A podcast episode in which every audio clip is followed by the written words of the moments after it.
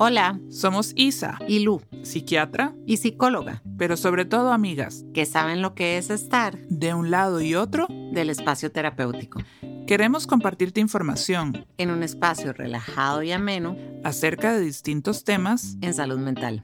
Ojalá lo disfrutes. Porque al final, de, De terapeuta y loco, todos tenemos un poco.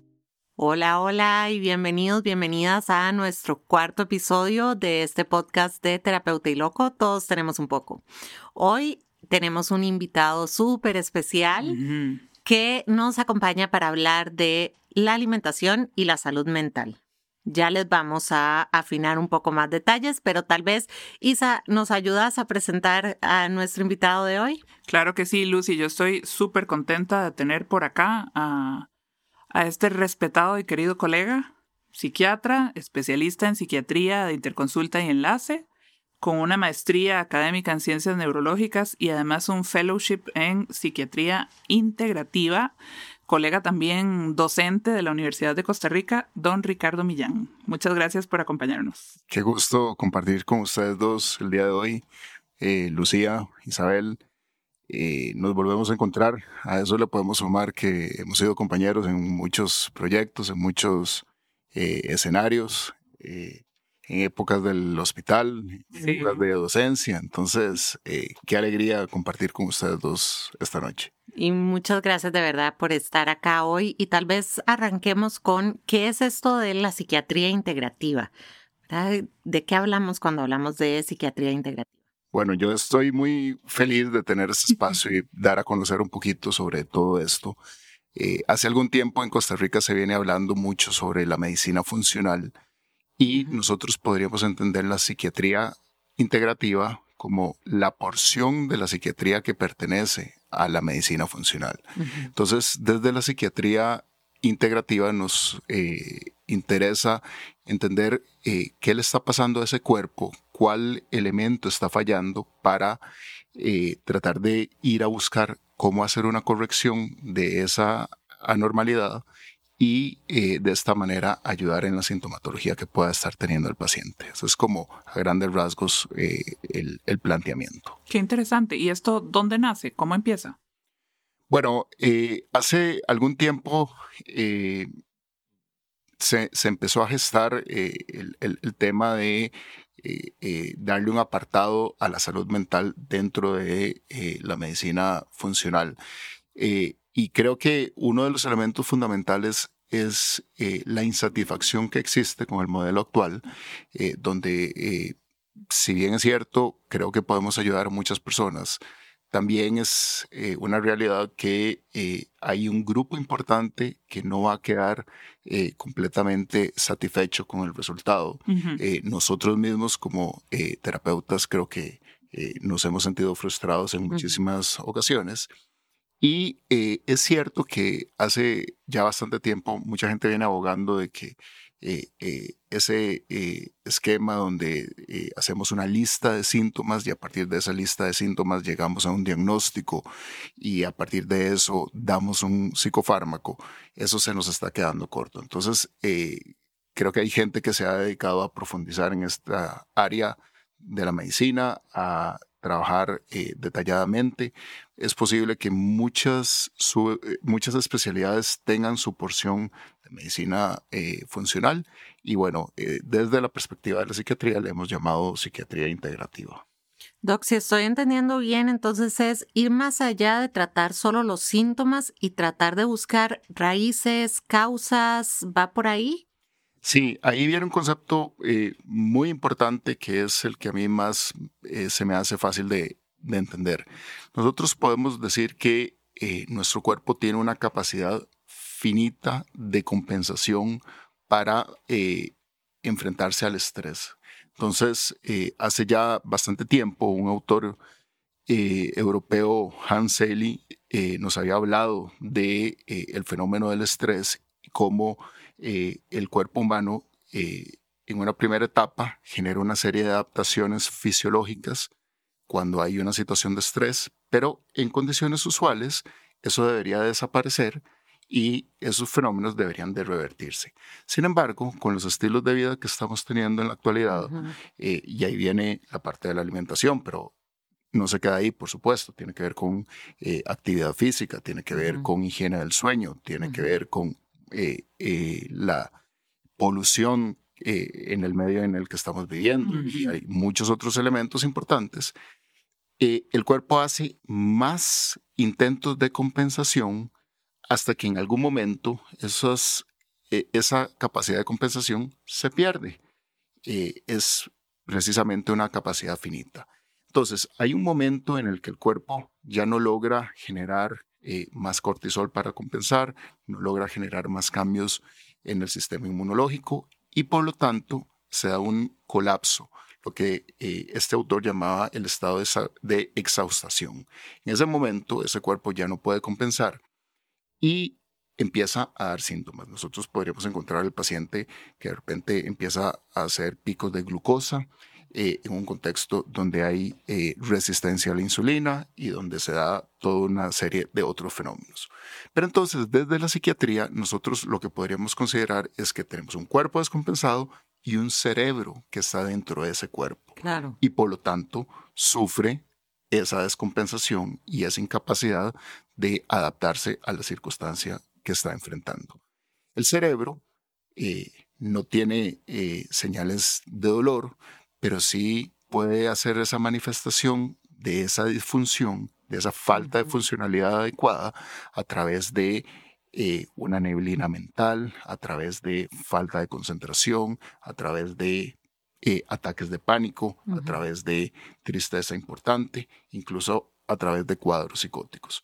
Entonces, esa es un poquito como la lógica de todo este abordaje que se está haciendo. Nosotras hablábamos en el primer episodio que hablábamos en general de salud mental, de cómo es importante encontrar el equilibrio entre distintos componentes en la vida de un ser humano, no solamente eh, lo biológico, sino también lo espiritual, la alimentación, el ejercicio que vos decías, el sueño, ¿verdad? Tantos componentes que puede tener la vida de una persona entonces, eh, me parece, por lo que escucho, que es tratar de encontrar que el cuerpo tenga un equilibrio que permita que no se manifiesten estas cosas a nivel cerebral de un, cuerpo que está absolutamente sobrepasado. Eh, definitivamente es así, y yo creo que esto tiene muchísimas aristas. Eh, por supuesto que la parte espiritual es importantísima, la parte de el, estrés al que nos estamos sometiendo. de repente yo escucho personas que eh, pasan hiperconectados 16, eh, 18 horas al día y desean no tener eh, problemas a la hora de irse a dormir. Es, muy complicado en un contexto con estas características. Y por supuesto que hay muchos áreas que nosotros podríamos ir a explorar.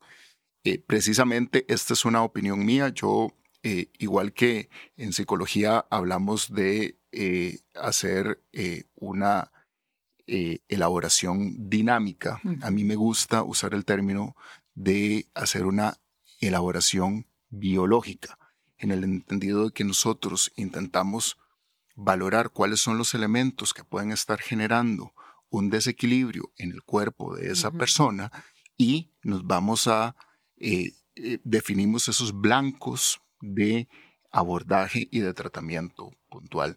Eso lo hacemos fundamentalmente a través de una historia clínica, pero también a través de eh, algunas evaluaciones que históricamente no han sido relacionadas con la psiquiatría, pero que nos dan mucha, muchas herramientas y mucha información al respecto. Qué interesante realmente. Y cuando, cuando oímos hablar de medicina funcional, al menos lo que yo he escuchado es, siempre escuchamos hablar de inflamación. ¿verdad? Siempre escuchamos como el término de la inflamación que puede estar provocando ansiedad o que puede estar detrás de depresión o que puede estar detrás de una serie de cosas. Y pues sí, la inflamación es una respuesta adaptativa del cuerpo para protegernos en un principio, pero como estabas diciendo, cuando el cuerpo ya no puede más y sigue tratando y tratando y tratando, viene de ahí esta inflamación crónica, como no sé si llamar la inflamación crónica, pero es, decías, es un cuerpo que está tratando de buscar ese equilibrio y constantemente no puede. Tocabas ahora el tema de las pantallas, por ejemplo, y creo que es importantísimo, ¿verdad? De repente no hay buena calidad de sueño, no hay buena alimentación, vivimos en un ambiente sumamente contaminado, eh, estamos hiperconectados todo el tiempo, pero a la vez no estamos realmente conectados, que nos genera un montón de hormonas que más bien nos cuidan es, es esta búsqueda del cuerpo constante de necesito encontrar este equilibrio, es de ahí que viene esta inflamación crónica, que creo que es un término que ahora oímos por todos lados, ¿verdad? Y me parece que es eh, un concepto que vale la pena tratar de aclarar y que es muy, muy importante. Entonces, la lógica es, el cuerpo se somete a un estrés determinado, el cuerpo pierde su equilibrio y entonces hay una serie de cambios en hormonas típicamente pensamos en el cortisol, pero hoy en día sabemos que el estrés crónico, por ejemplo, puede elevar la TSH y generar una serie de inconvenientes a nivel de la tiroides. Entonces, el estrés puede afectar la tiroides, pero la tiroides también podría eventualmente afectar los estados de ánimo, como clásicamente se, se, se piensa y se considera. Pero de la mano de estas alteraciones en las hormonas viene toda una respuesta del sistema inmunológico y se empiezan a generar una serie de sustancias que eh, en términos técnicos se les llama eh, citoquinas, entre otro grupo de eh, sustancias. Entonces estas citoquinas son señales de alarma que genera el cuerpo ante un momento en que se tiene que defender de algo. Cuando nosotros encontramos una persona cuyo eh, organismo se tiende a desequilibrar, se da un fenómeno de inflamación crónica, entendida como estas sustancias están presentes de forma persistente, pero no en altísimas cantidades, sino en cantidades más bajas. Dicho de otra manera, si yo tuviera una infección muy grave, es posible que tenga una respuesta de inflamación donde yo puedo medir las sustancias y están sumamente altas, pero nosotros sabemos que en la inflamación crónica que acompaña la depresión, hay más o menos dos o tres veces los valores normales de estas sustancias. Y eso es lo que nosotros entendemos como inflamación crónica.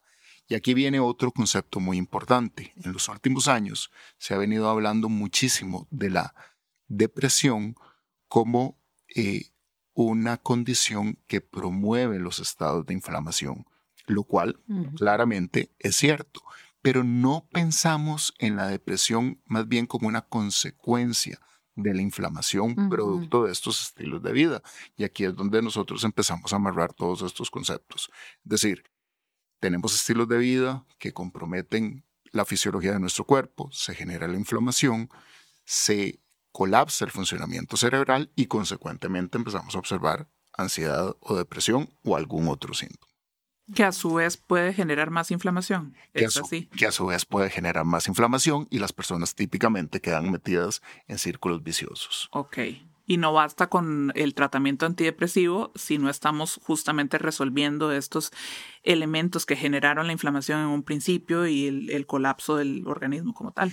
Bueno, precisamente por eso a mí el concepto de los círculos viciosos me parece tan valioso, porque si uno pudiera dibujarle el círculo vicioso a cada paciente, eso nos diría que el famoso cuento de se me bajó la serotonina es tan solo una pequeñísima parte y sería como una piecita dentro de todo un rompecabezas en donde, bueno, sí, de repente el medicamento antidepresivo tendrá un rol, nos podrá contener un determinado síntoma, pero qué importante que la persona revise cuáles son los otros factores y trabaje en reequilibrar su cuerpo para una mayor estabilidad.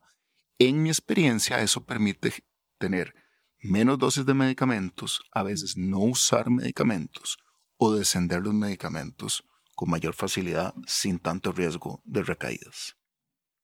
Ok. ¿Y cuáles son entonces estas, eh, estas otras áreas, verdad? Porque en el episodio anterior hablábamos de depresión, hablábamos del tema de higiene del sueño un poco, que pues sueño será, es un episodio posterior, eh, pero hablábamos mucho de cómo hay que cuidar todos los factores alrededor del estilo de vida. Pero cuáles son desde esta perspectiva los factores que principalmente vamos a tener que ver más allá del medicamento, la serotonina per se, eh, ¿cuáles son esos factores? Bueno, creo que hay muchísimos, pero yo eh, resumiría en cuatro los más importantes. Definitivamente la higiene del sueño, los hábitos para un buen dormir y creo que van a tener un eh, buen espacio para conversar al respecto. Eh, la alimentación absolutamente indispensable.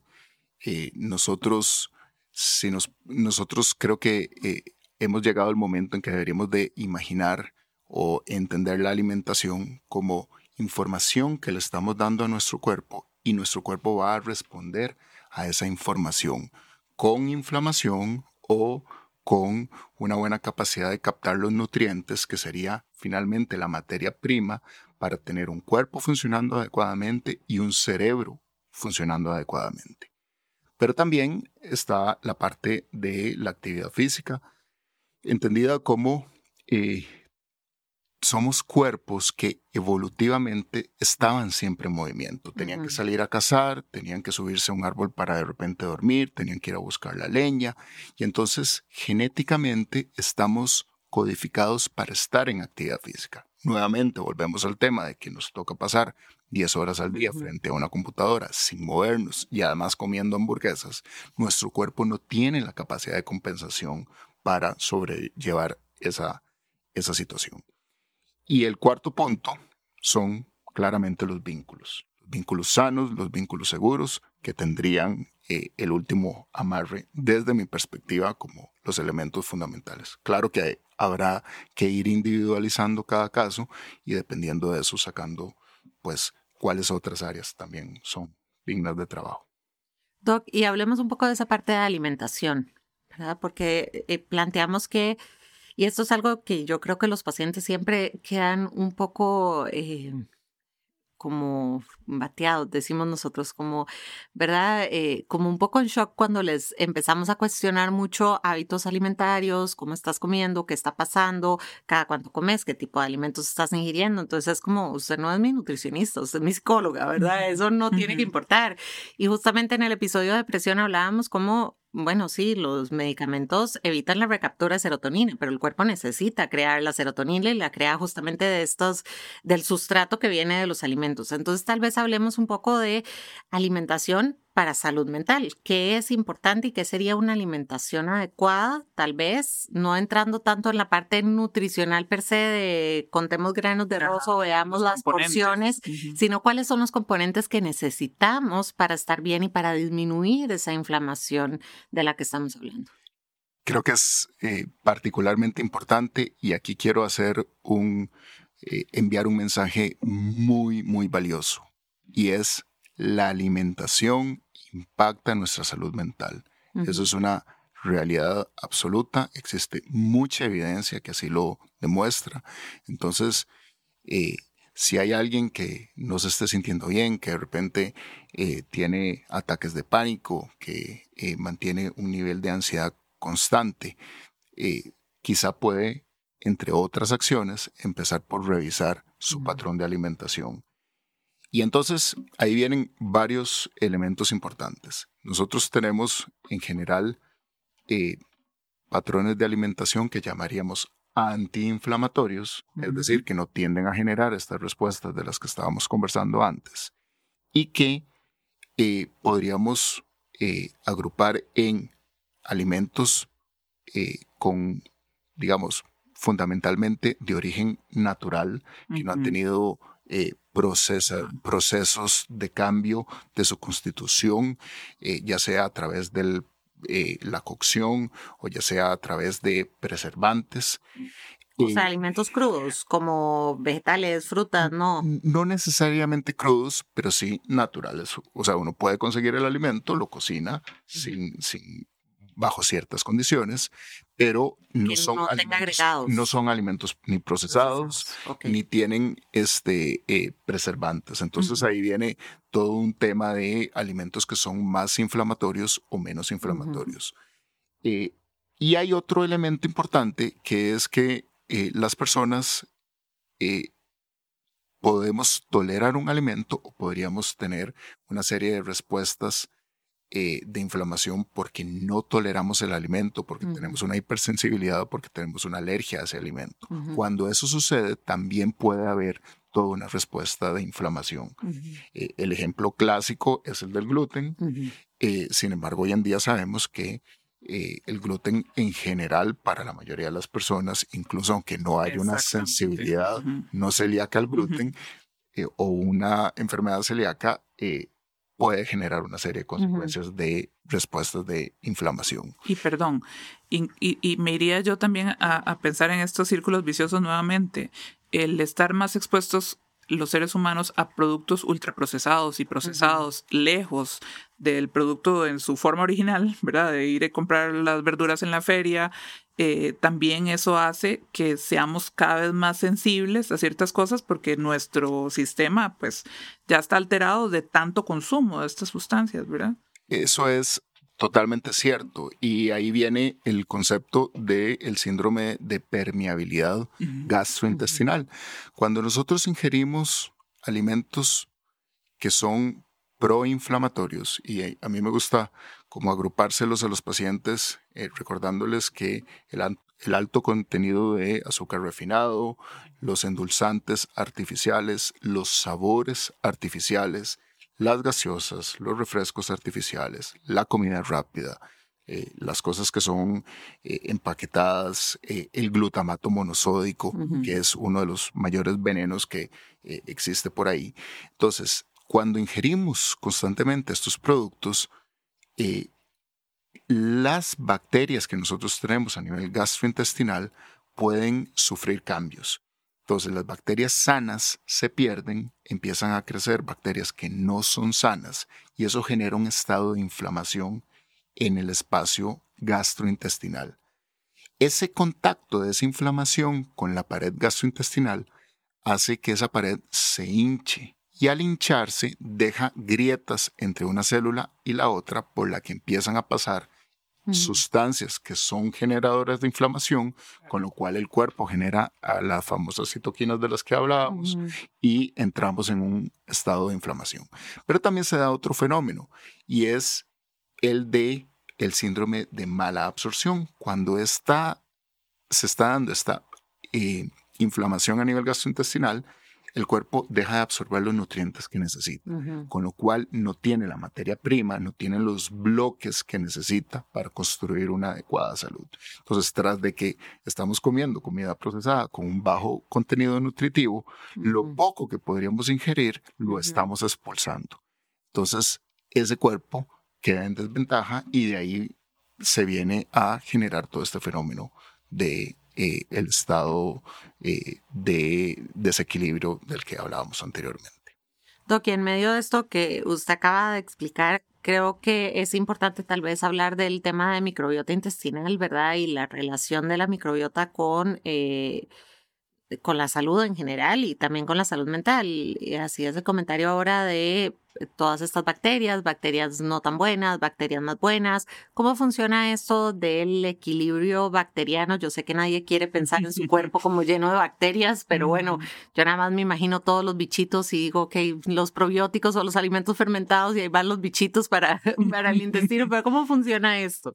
Bueno, cuando hablaba de las bacterias del aparato gastrointestinal, en realidad a lo que me refería era precisamente a la microbiota gastrointestinal, que son todo este grupo de microbios que tenemos que tienen una serie de funciones en la regulación hormonal, en la regulación del de, eh, reloj biológico del cuerpo, en eh, las respuestas inmunológicas que en nuestro cuerpo tienen entonces, nosotros sabemos que eh, hay ciertos patrones, que eso no está totalmente definido y eso pareciera que es bastante complicado de eh, medir a ciencia cierta, pero eh, pareciera que hay ciertos patrones que son más sanos con ciertos grupos de, bacteria, de bacterias que predominan que son más sanos y otros que parecieran ser menos sanos.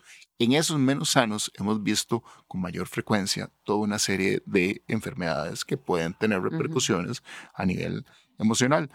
Depresión, ansiedad, pero también otras como eh, enfermedad de Parkinson, por ejemplo, que pudiera ser más frecuente en eh, eh, ciertos patrones nuevamente no sanos de esa microbiota gastrointestinal. O la influencia en otras, como en los trastornos del espectro autista que tanto se ha hablado, ¿verdad? De la microbiota intestinal y de cómo está alterada y el debate que existe, si es por la selectividad de las personas con trastornos del espectro autista que se altera la microbiota o si es la microbiota la que tiene que ver con la manifestación del autismo, ¿verdad? Es un tema riquísimo que tira para muchos lugares. Absolutamente. Y ese yo creo que es uno de los ejemplos más clásicos en donde intervenciones que generen una mayor salud gastrointestinal pueden tener una repercusión muy puntual, muy clara en la parte conductual de estas personas. Eh, creo que es un elemento muy importante. Pero esto es un poco más complejo porque en realidad uno podría pensar este, desde lo que eh, plantea eh, en las teorías de la, del abuso de conductas y de sustancias de Gabor Mate, él plantea que el ser humano de alguna forma se automedica o con sustancias o con conductas. Claramente los alimentos son unas de esas sustancias. Entonces, de repente tenemos una persona que ha tenido cierta vulnerabilidad por su historia de vida y esa persona se empieza a automedicar de repente con azúcar. Y esto, de hecho, se ha demostrado. Hay eh, algún estudio en el que se dice que eh, una persona que ha vivido estrés temprano en la vida, es decir, que se ha sometido a situaciones muy fuertes en los primeros 10 años de su vida, tiende a hacer peores elecciones eh, calóricas en sus alimentos, con lo que se promueve una microbiota menos sana, con lo que se genera más inflamación, y con lo que se aumentaría el riesgo de un cerebro que ya está vulnerable a seguir estos círculos viciosos. Entonces, eh, si nos ponemos a ver esto, bueno, desde el tema académico es fascinante, pero también es eh, todo un área de intervención y de educación para eh, este grupo de personas. Y ahora, a ver, si ya hay como esta predisposición a tener una peor elección de lo que comemos, si tenemos un proceso inflamatorio ya detonado crónicamente que se nos manifiesta como una enfermedad mental, ¿cómo se orienta esa, esa primera intervención? ¿Hacia, ¿Hacia dónde se encamina? Bueno, ese es un... Eh, todo un dilema y, es, un buen punto. Lo primero que yo eh, considero es que hoy en día toda valoración de salud mental debe pasar por el tema de la alimentación. Y puntualmente eh, es necesario conocer si hay alergias, si hay alimentos que la persona no tolera. Típicamente la persona le dice, no tolero lácteos, pero los consumo. Eso es como muy usual. Eh, y entonces de ahí se deriva todo un área de educación al respecto. La gente se ve en efecto muy sorprendida cuando uno le dice, bueno, es que lo que los alimentos tienen relación con esa ansiedad por la que usted está viniendo el día de hoy. Entonces, la educación es básica, básica, fundamental, y precisamente por eso estamos en este programa, Totalmente. intentando que haya más educación y más conciencia al respecto. Algo muy típico, perdón, que escucho mucho de los pacientes y creo que todos hemos caído un poco ahí alguna vez es, si yo soy alérgica.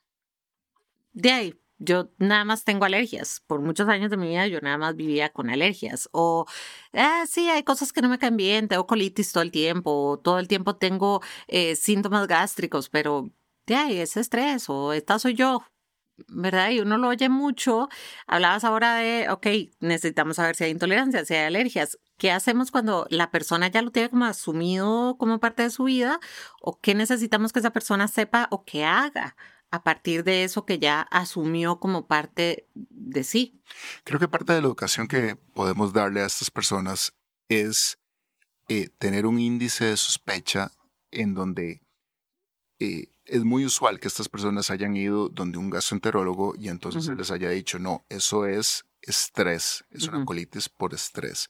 Pero eh, cuando uno revisa y trata de identificar grupos de alimentos, muchas veces encuentra que la vía es por el otro lado. Es decir, que puede ser que haya un alimento que esa persona no esté tolerando, que ese alimento pudiera contribuir con estos círculos viciosos. Entonces, eh, la revisión, por eso hay que hacer una revisión en donde uno tiene que ser como muy específico, debe sacar un rato para conversar sobre la parte de la alimentación y eh, tratar de desmenuzar con detalle todos esos componentes. Entonces, a partir de esa información, nosotros podemos eh, tener índices de sospecha y podemos, por ejemplo, eh, identificar con diversas pruebas cuáles son los alimentos para los que hay hipersensibilidad y esto nos podría dar una buena idea de si hay un síndrome de permeabilidad gastrointestinal, si hay una condición de inflamación en estas personas y eventualmente educarlas para extraer estos alimentos de la, de la dieta. Entonces, este, creo que va por ahí. ¿Y a qué tipo de especialista los guiamos en ese, en esa evaluación, en esa búsqueda de alimentos, verdad? De repente la persona dice, ok, sí, me doy cuenta que hay cosas que me están cayendo mal, que tengo que descubrir qué es, hacia dónde los guiamos por ahí. ¿Eso lo trabaja el psiquiatra desde el enfoque de psiquiatría integrativa? ¿Lo refiere a un alergólogo? ¿Quién maneja eso? Yo creo que ahí, eh, bueno, como, en todo, nosotros tenemos toda nuestra red de, de trabajo, eh, por ejemplo, con el personal de psicología. Eh, y de igual manera, eh, dependiendo de la situación, eh, habrán profesionales en nutrición que nos puedan apoyar en esa dirección, habrán profesionales en gastroenterología, eh, eventualmente colegas de alergología también nos pueden ayudar a, a, manejar algunas de estas situaciones. Y, y, bueno, creo que nosotros es casi que una responsabilidad importante conocer eh, un poco sobre estos temas y tratar de guiar con, con, con los elementos más básicos. Pero sería que la persona, perdona Isaac, sería que la persona busque a alguien desde el área de medicina funcional. Digo por si hay alguien que nos está escuchando que de repente dice, ok, yo quiero recibir ayuda en este aspecto y hacia dónde busco, porque mi gastroenterólogo me viene diciendo que esto es estrés o me vienen diciendo que usted es alérgica, ya asuma, lo tenga la alegra o ¿verdad? Porque hay muchos abordajes médicos que se enfocan mucho en el síntoma. Sería buscar entonces a alguien desde medicina funcional. Bueno, yo creo que hay que individualizar cada caso, pero claro que desde la medicina funcional muchas veces se satisface eh, todos estos conceptos de los que venimos conversando. Y justamente yo quería referirme a esto, tal vez desde la experiencia que tuve un día de estos con una paciente, que ella me decía, es que ya fui donde el gastroenterólogo, ya fui donde el endocrinólogo, ya fui donde el reumatólogo, ¿verdad? Como las clásicas especialidades que interconectan con, con, la psiquiatría y ahora vengo donde usted, pero yo siento que aquí hay algo más, que no es solo como un antidepresivo. Entonces, claro, revisamos una serie de elementos que la están afectando, pero cuando yo le digo, es que ocupamos un gastroenterólogo y ocupamos un endocrinólogo, me dice, bueno, pero eh, doctora, ya ya fui, yo ahora vengo con usted porque todo el mundo me echó en el cajón del sastre, que es la psiquiatría, esto es estrés, esto es depresión, esto es ansiedad, y, y, usted me corrobora que hay otros elementos que inciden en mi enfermedad, pero usted me está devolviendo donde esta gente. ¿Cómo le hacemos para integrar justamente estas otras especialidades, estas otras partes necesarias en la medicina para justamente esa, ese trabajo en equipo? Pues yo, yo creo que el ejercicio eh, académico que uno hace cuando está frente a cada paciente y el ejercicio clínico es, es importantísimo. Yo hace algún tiempo vengo pensando si uno debe trabajar en buscar un diagnóstico que digo, claro que es importante, pero si realmente la principal pregunta que deberíamos hacernos frente a cada paciente es cuál es la causa de inflamación slash desequilibrio fisiológico que tiene mi paciente. Y a partir de esto, guiar las intervenciones, dar las recomendaciones, enviar los exámenes que vamos a enviar y educar al paciente para buscar un, equilibrio. Entonces, este es un ejemplo clásico. La persona tiene síntomas gastrointestinales eh, y a eso se le llama desde la gastroenterología eh, eh, síndrome eh, digestivo irritable, eh, pero también tiene dolor articular, pero de repente también tiene depresión y tiene una TSH elevada. Ese es el ejemplo clásico. Y de repente el, el, componente que puede estar ahí en común es una inflamación producto de una alimentación que esa persona no tolera o de una contaminación ambiental eh, por metales pesados o qué sé yo, de alguna otra causa. Entonces, eh, cuando hacemos el ejercicio, no tanto del diagnóstico, y por eso volvemos a criticar la bendita lista de síntomas, pero si no nos preguntamos, ok, ¿cuál es la causa de esta posible inflamación?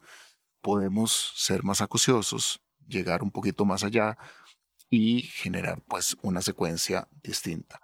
Entonces, obviamente uno eh, de poco a poco va encontrando en esa red eh, colaborativa personas que están más en afinidad, digamos, con estas posiciones. Entonces, ahí se hace más. Ahora, desde el ejercicio de la psiquiatría, ¿qué recomendaciones para bajar esta inflamación son, digamos, como las primarias, las que se lleva al paciente en la primera consulta donde se establece que está este estado inflamatorio?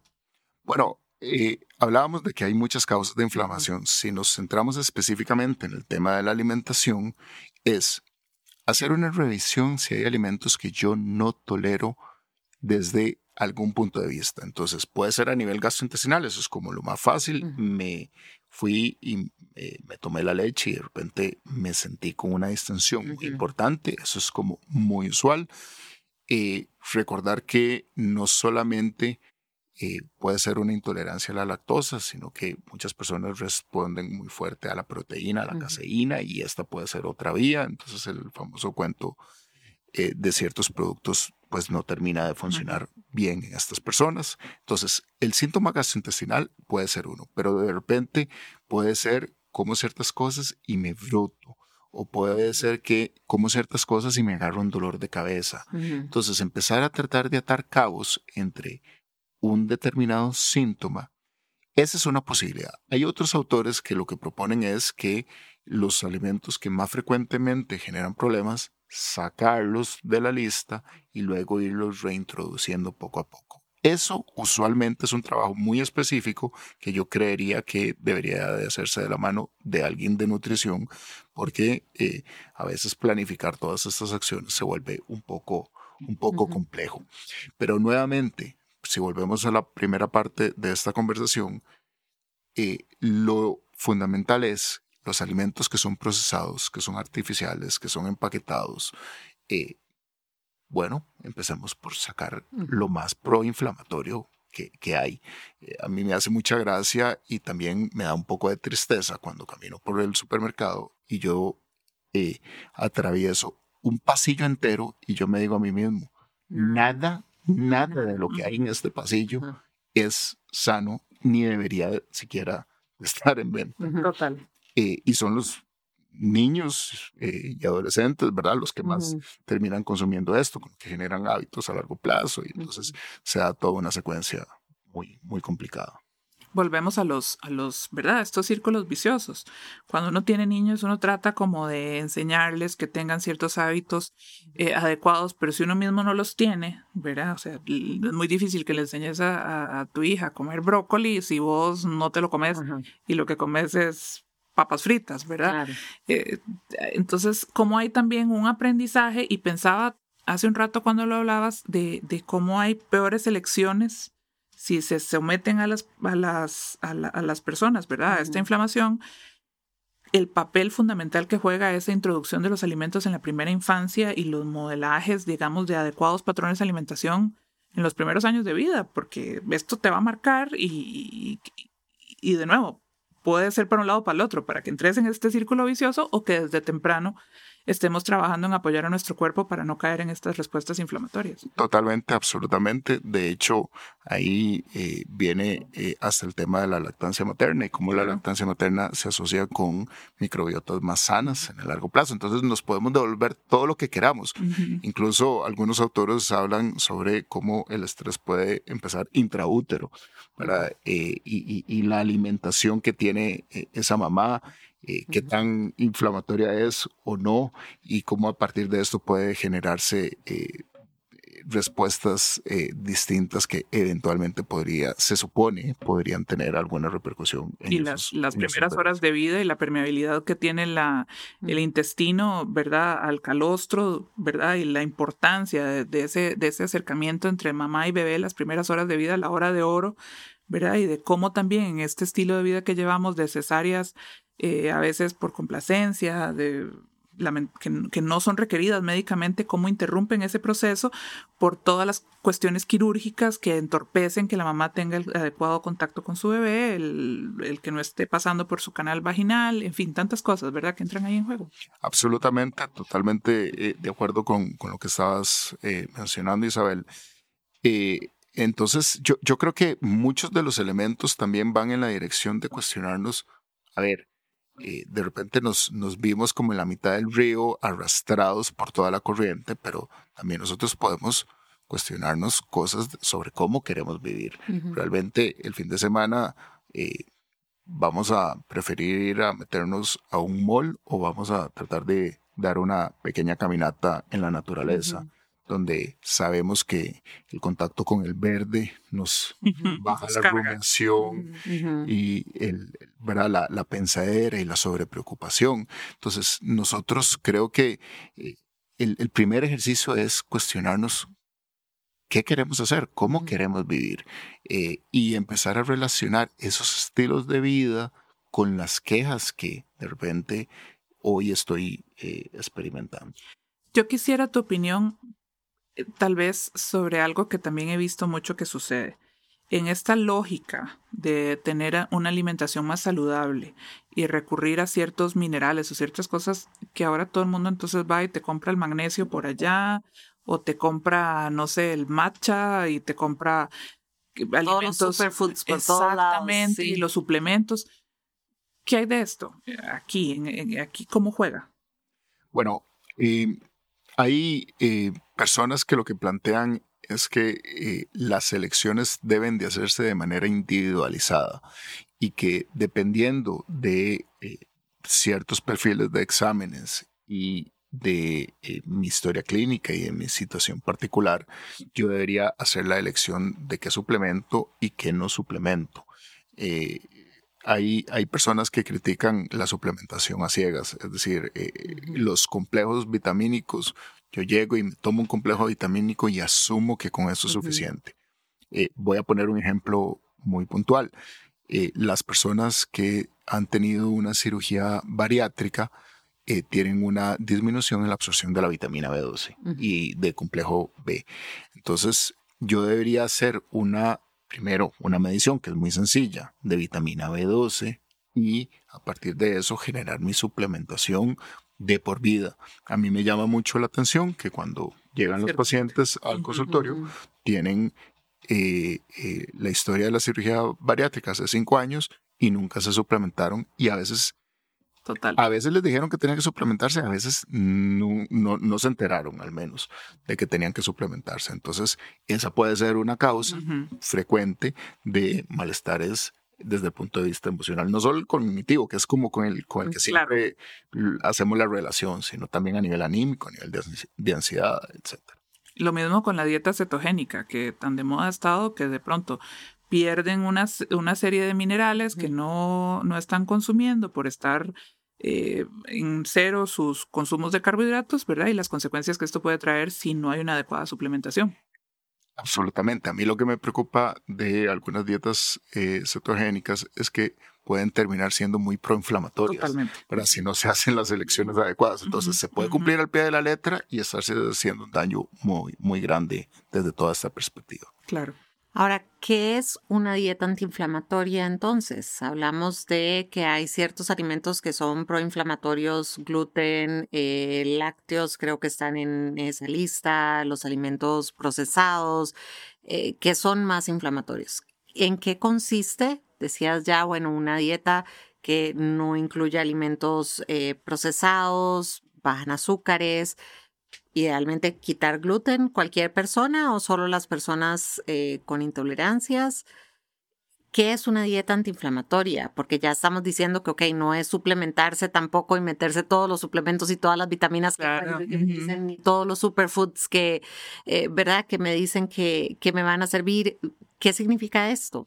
Ok, la dieta antiinflamatoria eh, lo que intenta es tener un, buen balance entre sustancias que, podrían eventualmente generar todas estas todas estas respuestas de las que hemos estado conversando. Entonces, nuevamente, hablaríamos de eh, alimentos en naturales en toda la gama, ojalá de colores que podamos. Eh, esa es como eh, la traducción más, más sencilla. Privilegiar sustancias que tengan alto componente antioxidante eh, y ahí vienen eh, productos, por ejemplo, como la cúrcuma, como el jengibre, como la chía, que son eh, algunas de estas sustancias que con frecuencia podemos conseguir, que son muy baratas y que podemos agregársela a los batidos, al, a, la carne, al, arroz, a lo que nosotros queramos preparar. Entonces, hablamos sobre todo de los alimentos que no sufrieron una alteración en su constitución eh, que son los alimentos naturales. Eh, yo creo que eh, el grueso de las compras del supermercado no deberían ser del supermercado precisamente, deberían ser de la feria, precisamente productos frescos y una que otra cosa por ahí, tal vez de repente del supermercado. Entonces, si nosotros sustentamos un alto porcentaje de lo que comemos de estos productos frescos, que no fueron envasados, que no tienen preservantes, que no se les alteró su constitución, esas sustancias van a tener una respuesta que interactúa con nuestro cuerpo y no va a haber toda esta secuencia de eventos que estábamos eh, conversando anteriormente. ¿Y hay alimentos que por su ingesta ayuden a disminuir la inflamación? Sí, claro, claro. Eh, eh, nuevamente, bueno, todos estos productos nos, nos ayudan y van en, en, esa dirección. Eh, los, las sustancias conocidas como antioxidantes van en esta dirección. las sustancias que tienen probióticos nos ayudan a revertir estos eh, fenómenos. Que serían alimentos fermentados. ¿O es, es, lo mismo tomarse un suplemento de probióticos, volvemos a los suplementos, ¿verdad? que consumir alimentos fermentados? Bueno, ahí viene toda una gama de productos que eh, están en el mercado. Eh, sin embargo, si nosotros nos vamos al día a día y lo que nosotros podemos consumir, hay alimentos que son fermentados que son de fácil fabricación y que tienen un muy buen resultado. Por ejemplo, el sauerkraut, eh, que es, eh, agarramos un repollo. eh, orgánico, usamos agua embotellada, sal marina y lo combinamos, lo dejamos cerrado, lo abrimos una vez al día y durante 10 días, 12 días, lo mantenemos así hasta que se empieza a fermentar y de ahí ya eh, le ponemos un poquito a nuestro alimento. No a la salchicha. No a la salchicha, no a la salchicha este, totalmente procesada. Exactamente, exactamente. Entonces, esas son, digamos, algunas de esas alternativas que, que nosotros podemos tener. Eh, y yo creo que nuevamente vamos al, al tema de, de, de, de, las elecciones del día a día, este, que tantas eh, comidas por servicios express estamos pidiendo eh, constantemente, cuántas veces a la semana se nos hace una costumbre, tenemos la pereza, eh, cuál es también parte del ejercicio es cuál es la motivación para mi elección del alimento. Y ahí viene otro tema muy importante que eh, se relaciona con lo que algunos llaman la alimentación consciente o el mindful eating, que tiene que ver con cómo yo conecto con mi espacio de alimentación eh, y entonces, cuando uno conversa con muchos pacientes, eh, ellos le dicen, bueno, y no, yo como ahí cuando haya tiempo, con horarios muy variados, a veces encima del teclado, en ocasiones con las noticias allá de fondo. O en el carro. En el carro. Y hablo del tema de los aparatos electrónicos porque nosotros sabemos que eh, para tener un buen proceso de la digestión, necesitamos que eh, nuestro sistema parasimpático esté activo. Y para eso necesitamos un espacio de calma. Eh, si nosotros estamos hiperconectados nuevamente, y más aún, y por eso hablo de las noticias, eh, recibiendo cosas que terminan siendo tensas, eso va a tener una repercusión en nuestro proceso de digestión y por lo tanto eh, pues alguna repercusión también en, en, los nutrientes que vamos a terminar absorbiendo. Entonces, un poco va por la elección de los alimentos, pero también cómo los preparamos y cómo los consumimos. Cómo los consumimos. ¿Qué espacio le estamos dando a nuestro tiempo de alimentación? Pienso en estas típicas salas de, de, televisión de ciertas familias donde se reúnen a comer viendo tele. O en los restaurantes donde tenés el montón de pantallas. El montón de pantallas, ¿verdad? O la gente que está comiendo sola y está con su celular pasando y pasando y pasando y pasando, ¿verdad? Qué, qué nocivo. Así es. De hecho, se ha estudiado que las personas que comen con el celular en la mano ingieren más calorías que las que comen, digamos, sin un aparato electrónico. Y esto tiene mucha lógica porque la atención está puesta en el alimento. Yo nunca conecté con los sabores, con las texturas, con las temperaturas, con el aspecto de mi alimento. Simplemente, para lo deglutí y, y ahí terminó la historia. Qué fuerte, porque de repente estamos hablando todo esto y digo, sí, es que nuestra sociedad está yendo totalmente en contra de todo esto que nos hace bien, ¿verdad? Y nos está llevando en otra dirección absolutamente. Es, comemos siempre hay una pantalla cerca, eh, los tiempos en familia o los tiempos de conexión son cada vez menores, todo el tiempo estamos bombardeados con estrés, con estresores, con eh, información de alimentos y de cosas que podemos hacer que no nos van a hacer bien. O sea, en ningún lugar uno ve consuma cúrcuma, no es consuma chips, ¿verdad? Es nunca vemos realmente anuncios o cosas dirigidas a a, todo lo que estamos hablando que nos hace bien. O sea, nuestra sociedad está montada totalmente en contra. O sea, tenemos el anuncio de Coca-Cola y bueno, y no, no tenemos patrocinadores, así que todo bien.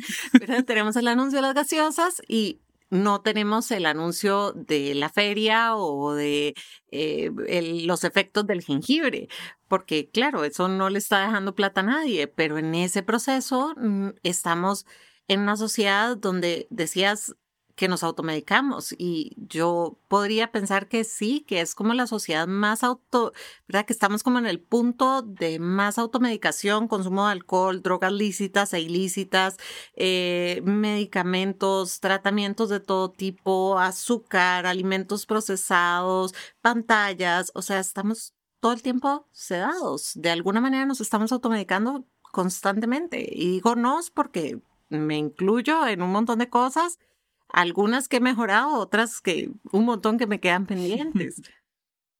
Bueno, yo, yo creo que estás diciendo varias cosas muy importantes, eh, Lucía. Una es que eh, siempre tenemos cosas que revisar y, tratar de ir incorporando en nuestros estilos de vida para nosotros, para nuestra familia. Eh, entonces, ese ejercicio me parece eh, como muy, muy rico y muy sano.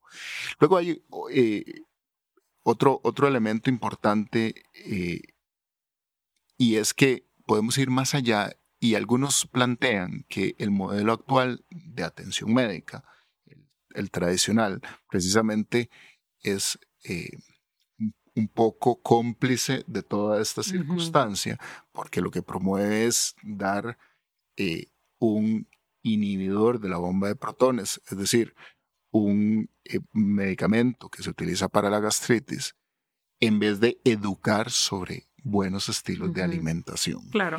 Entonces, de alguna forma, eh, ocupamos eh, este medicamento para la cantidad de Coca-Cola que estamos consumiendo en un momento determinado, ¿verdad? Entonces, eh, eso no es solo la sociedad, es hasta el modelo médico el que, el que nos está impulsando a eso. En el primer episodio donde hablábamos de salud mental, eh, discutíamos en algún momento de cómo la psiquiatría puede ser eh, cómplice al, si se plantea el tratamiento como usted tiene que funcionar, sí o sí.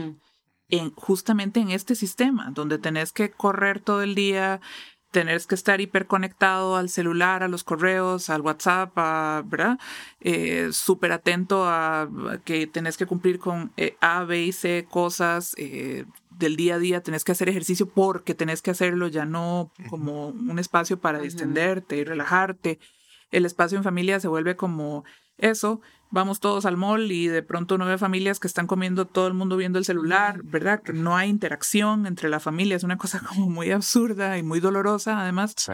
Y de pronto es como, ok, entonces ahora además te deprimiste, medicate esto, pero siga, ¿verdad? En ese rush totalmente eh, sin detenerte a pensar, bueno, replanteémonos un poquito las cosas, de pronto conversemos cuando estamos comiendo, dejemos los teléfonos por allá guardados, se cerró la oficina, ya no voy a recibir correos, ¿verdad? Que hasta ahora tiene que ser mediado por el Ministerio de Trabajo que sea prohibido que te lleguen correos después de una hora. O sea, es como muy loca esta sociedad.